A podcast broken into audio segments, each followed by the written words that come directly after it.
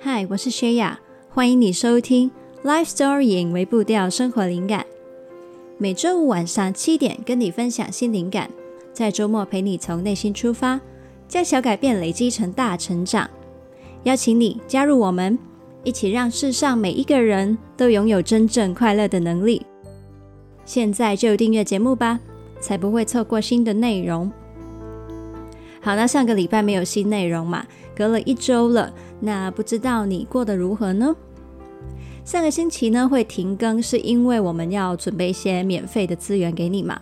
那上个礼拜我们发布了一个安眠睡前的仪式。那如果呢你也想要可以好好的睡一觉，可能有失眠的困扰，又或者是呢你单纯的希望你可以每一天过得更有意识，然后在每一天的结尾可以好好的去整理一下自己的心境啊。然后呢，用一个比较安稳的方式入睡的话，那你也可以呢去用这个免费的资源。那我会把链接呢放在资讯栏里面。那再来下一个礼拜呢，我们同样呢，呃，星期五这个内容呢会停一次。那我也一样呢会透过这一个的空档，希望可以呢创造不同的资源给你。那所以如果你想要知道我们最新的消息的话，记得呢要。跟着我们的 IG 或是 Facebook 或者是电子报，那我会在那里发布最新的消息给你。好，那再来有一个东西想要跟你分享，就是呢，我调整了我们的赞助的机制。那如果呢，你很想要实际的去支援我们，去支持我继续的去分享的话呢，那你也可以去了解一下这些新的赞助机制。那我们有一次性的赞助。然后也可以选择用月费赞助的方式，你同样的可以在资讯栏里面点击进去看看。那我真的非常非常需要你们的支持，所以如果你觉得我的内容对你有帮助，你也希望可以让更多人认识这一些很值得讨论的议题的话，那我也就非常的拜托你可以继续支持我们。好，那我们呢，现在就准备进入节目的部分了。同样的，我们先花一点时间陪陪自己，请你深深吸入一口气，然后慢慢呼出。邀请你花一点时间思考，你有曾经深深感受到被同理的经验吗？你觉得对方对你产生同理心的关键是什么呢？十、九、八、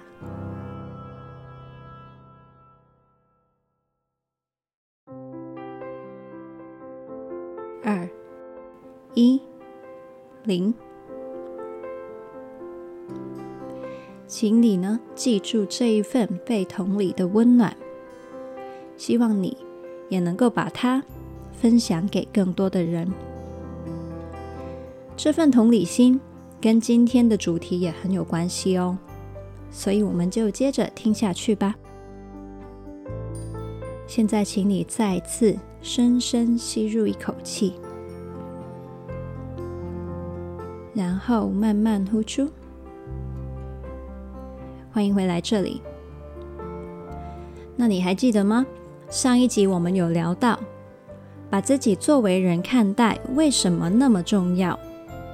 那今天呢，我想要跟你聊另外一个角度，就是为什么把其他人作为人看待很重要？你可能会觉得，诶，什么意思啊？把其他人不看为人，我们怎么可能不把人当人看呢？其实呢，我们没有把人当人看的状况，可能比你想象中还要常见。心理学呢，还因此有一个名词叫做“非人化”或是“去人性化 ”（dehumanization）。非人化的那个“非”就是是非的“非 ”，not 的意思。那今天呢，我会先跟你分享我在一次旅行里面看到的事情。还有呢一些比较极端经典的事例，在跟你讨论非人化的定义。记得一定要听到最后，因为我后面还会提到，原来已经渗透到我们日常生活中的非人化现象，搞不好我们自己原来也成为了其中一份子，也不自觉哦。还有一个我很喜欢很喜欢的部分，就是我会分享我对同理心的看法，还有提出我们可以一起为友善的社会努力的理想方向。那在这里呢，先做一个警示。这一集呢，我想要带出温暖光明的讯息，希望大家把人当成人看待。但是今天的内容，我会讲蛮多黑暗的一面。那很多时候，我们要看懂了黑暗，才能够看见光明嘛。所以呢，接下来有不少可能会令你感到不安、沉重的内容。那你可以做个心理准备。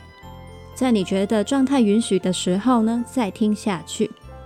如果真的受不了，呃，需要休息，那也不用勉强，没关系。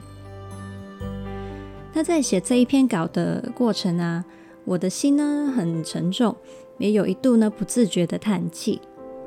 但是呢，写到最后啊，我感受到心里面有一股很激动的暖流，甚至呢有一点想哭的感觉。那我相信这个是很值得。我们每一个人都认真连结的题目。那警示结束了，我就从纳粹还有犹太人的事情开始说起。我曾经呢去过德国的一个纳粹集中营去参观，那那里是在二战的时期，纳粹迫害犹太人的时候建的设施。那我因此也了解到不少当时呢犹太人在里面经验了怎么样的对待。那可想而知，他们的生活环境当然是很恶劣的。那好一点的可能有床位可以睡，但是也有一些非常非常窄小跟扁平的间隔，就是两面墙壁非常的接近，可能大概三十四十厘米吧，我想。我猜，那那个空间呢？你可以想象窄小到我们人呐、啊，只能够侧身的进去，在里面根本也没有办法坐下来，只能长期用站的。呃，因为你想要坐下来，那你膝盖就会顶到墙壁了嘛。而且呢，根本连转身也转不了。那你说啊，那如果想要让脚休息，躺下来侧睡可以吗？其实也不太可能，因为那个空间的深度也不足。也就是说呢，人在里面呢，只能持续的站着。那我如果没有记错的话呢，那那个是其中一种比较已经相对轻微的惩罚，还有酷刑的方式。那我在那里呢，也看到了各式各样的酷刑的工具，那我就不多说了。当时啊，那一些的精神还有肢体上的凌辱，当然是少不了的。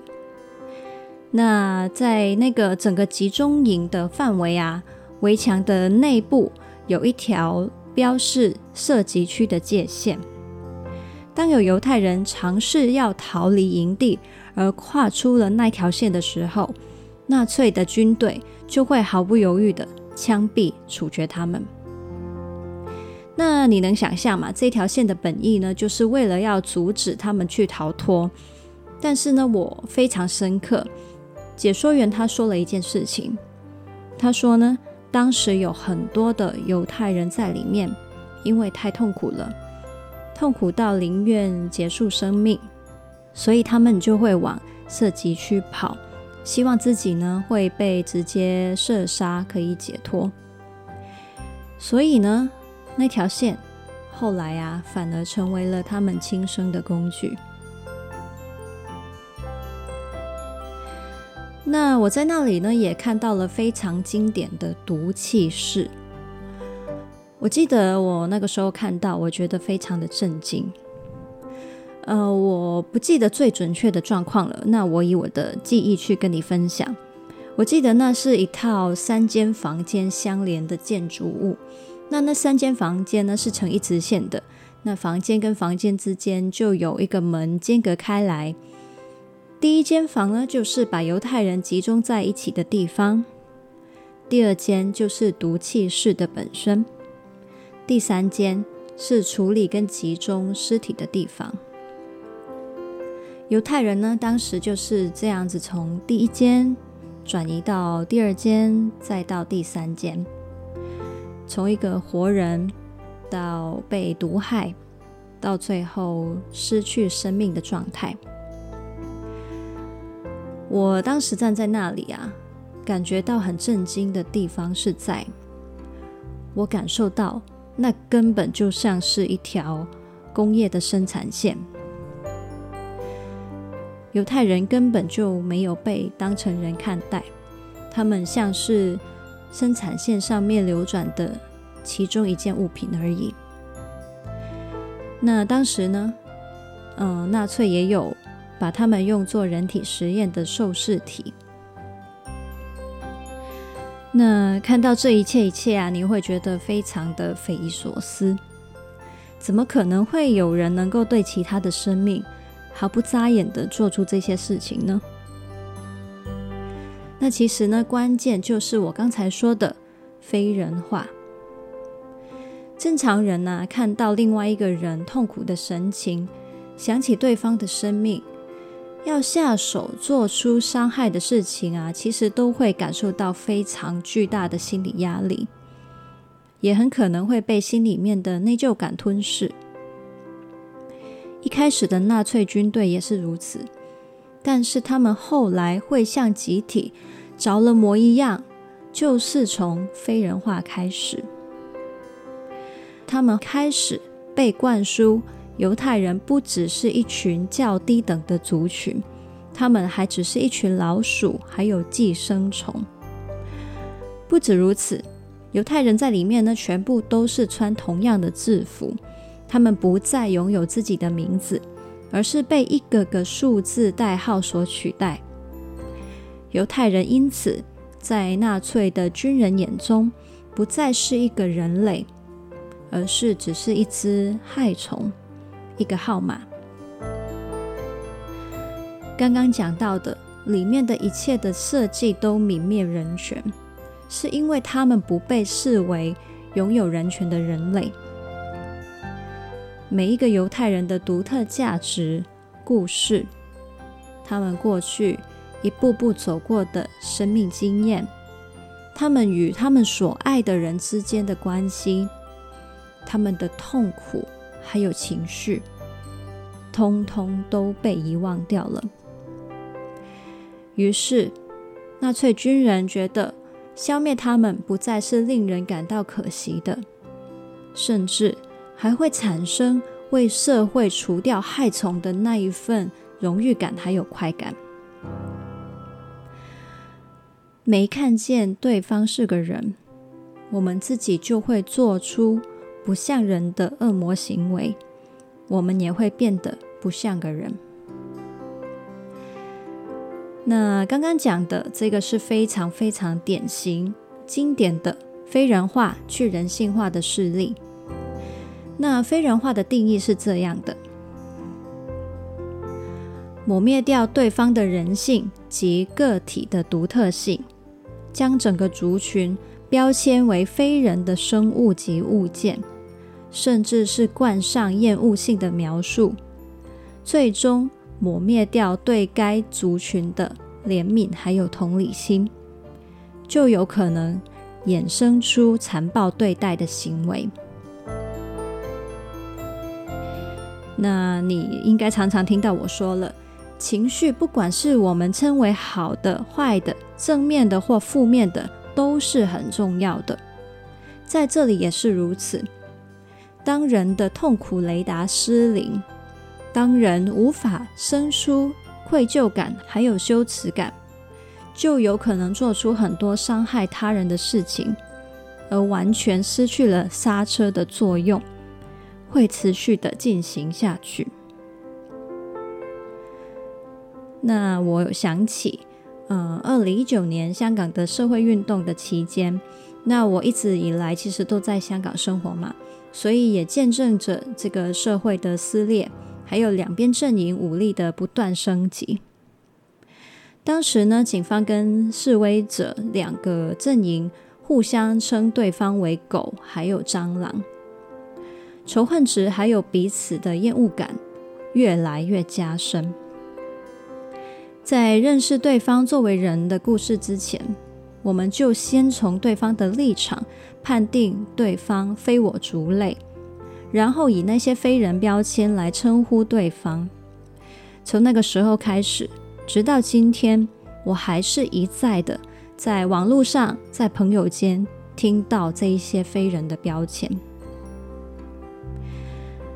对敌方的标签呢，会成为我方族群间的共同语言，的确会增强群体间的归属感，也对实践共同使命的目标有更强的使命感。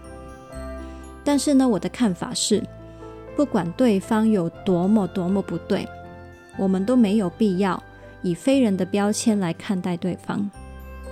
我们可以反对对方的立场还有价值观，但是没有必要否定对方作为人的价值。这会让我们做出非常多本来我们自己也不认同去做的事情，也会让彼此互相伤害的时候失去了同理心。而且这样的标签根本就无助于解决问题。当你把对方视为非人，你早就假设了彼此从此以后不会再沟通的同一条线上。最后的局面就是沦为我们只是想要消灭对方而已。如果你看看过去很多地方的历史，不管是政府跟示威者的对垒，或是国家之间打仗的时候，入侵者对当地人的角色认定，也都会重复出现这些非人化的现象。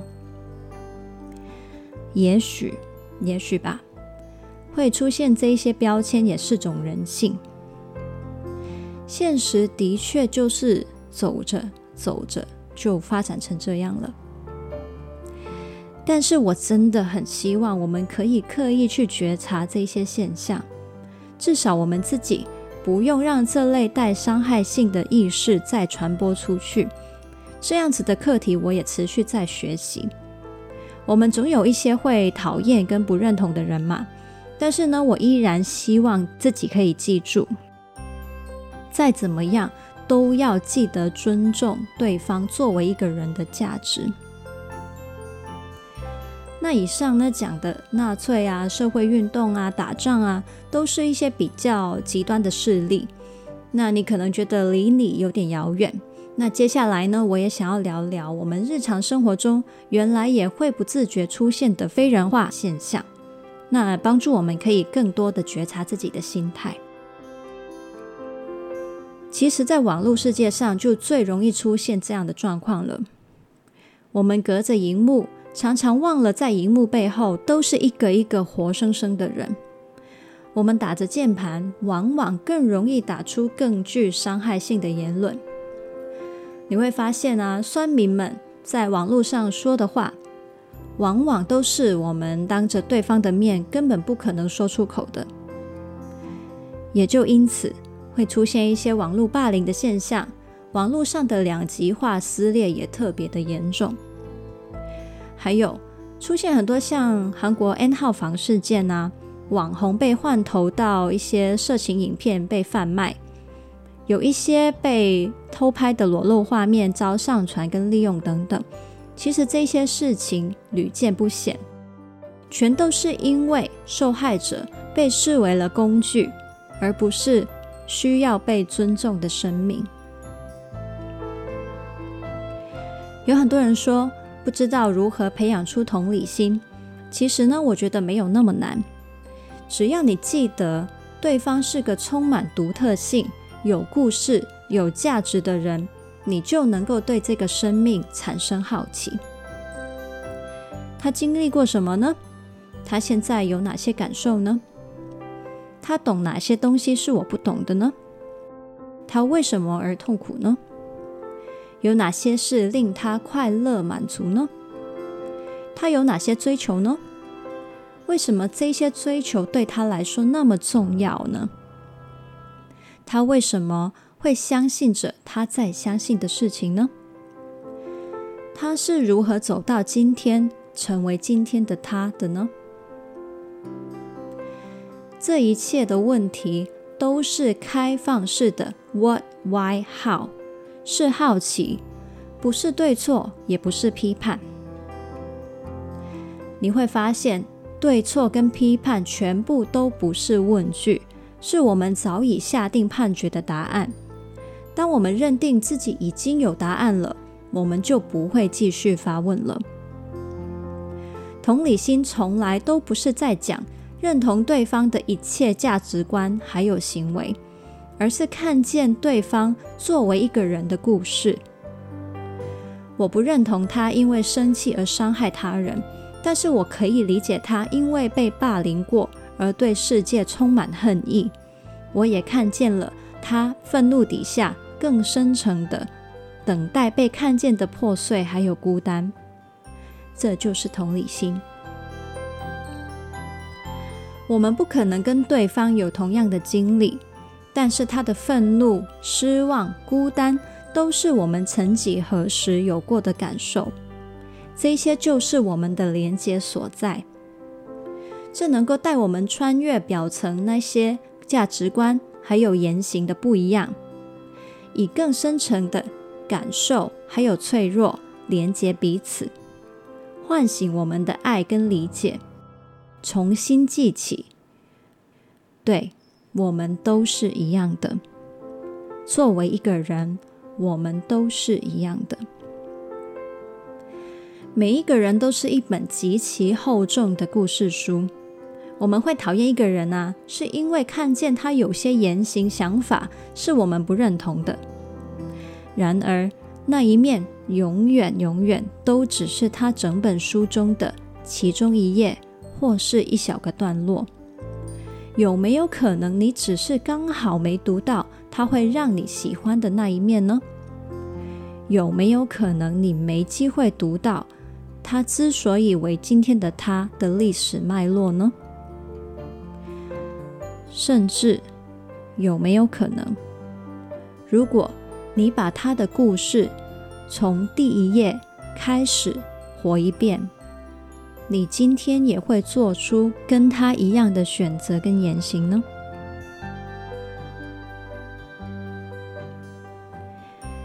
这些问题留给你细细的咀嚼思考。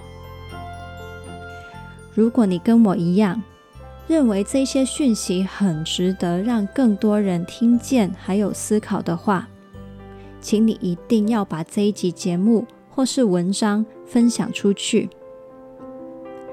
世界很坏，但我依然相信世界可以不变坏的那么快，甚至可能可以变好一点点，至少可以从我们开始。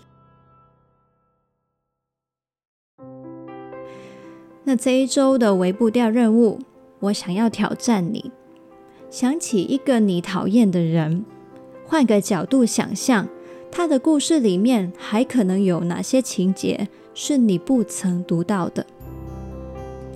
那这一集文字稿放在 lifestory 点 co 斜线同理心与非人化。那这一集内容，记得你觉得有需要被更多人听见的话，一定要分享出去。我们一起让世上每一个人都拥有真正快乐的能力。记得要订阅我们的节目。打新评分，给我们五颗星哦！还有留言告诉我你的想法，那这样可以让更多人看到这个节目。还有邀请你订阅灵感电子周报，那我每个礼拜天呢都会发一封信给你，跟你分享生活体会。那你可以追踪我们的 Facebook 或 IG，那我在上面会发放一些贴文，还有呢，呃，跟你玩线动，做一些互动，陪你将小改变累积成大成长。记得想要支持我持续跟你分享灵感的话，你也可以赞助我。